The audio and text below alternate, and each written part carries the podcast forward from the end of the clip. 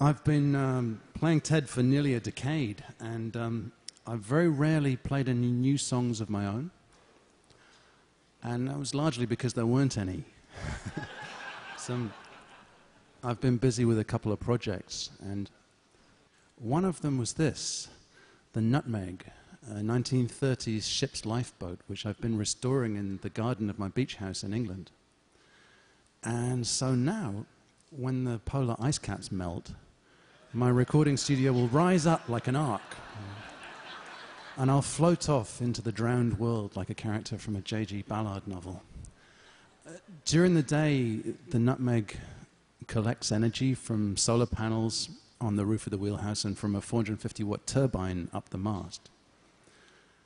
So that when it gets dark, I've got plenty of power and I can light up the nutmeg like a beacon. And so I go in there until the early hours of the morning and I work on new songs. I'd like to play one to you guys if you're willing to be the first audience to hear it.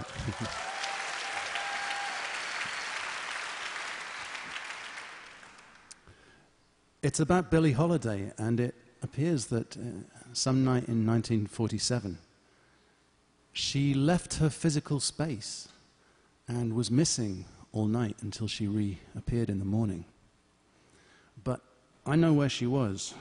She was with me on my lifeboat, and she was hot.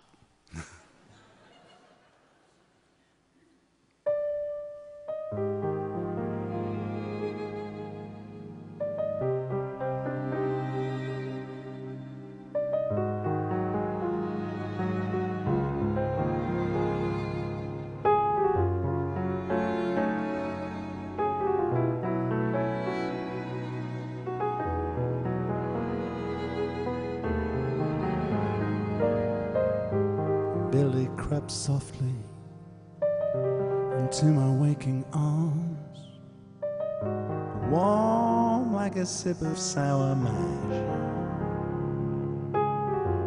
strange, fruitful, a sweet hunk of trash.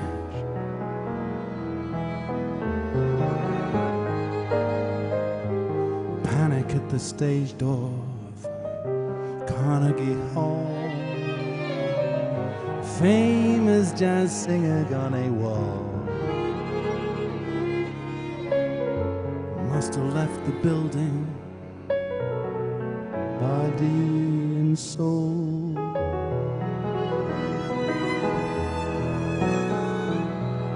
On a creaky piano stool tonight, as the moon is my only witness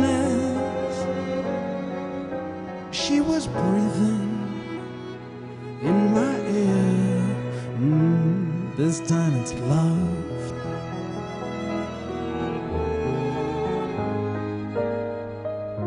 But love is a loaded pistol.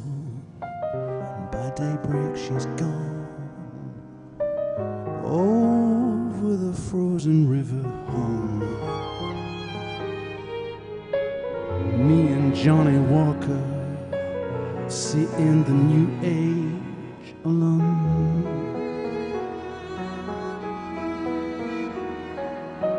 Stay with me again tonight, Billie. Time, uh, time is a wily trickster, still an echo in my heart. This time it's love.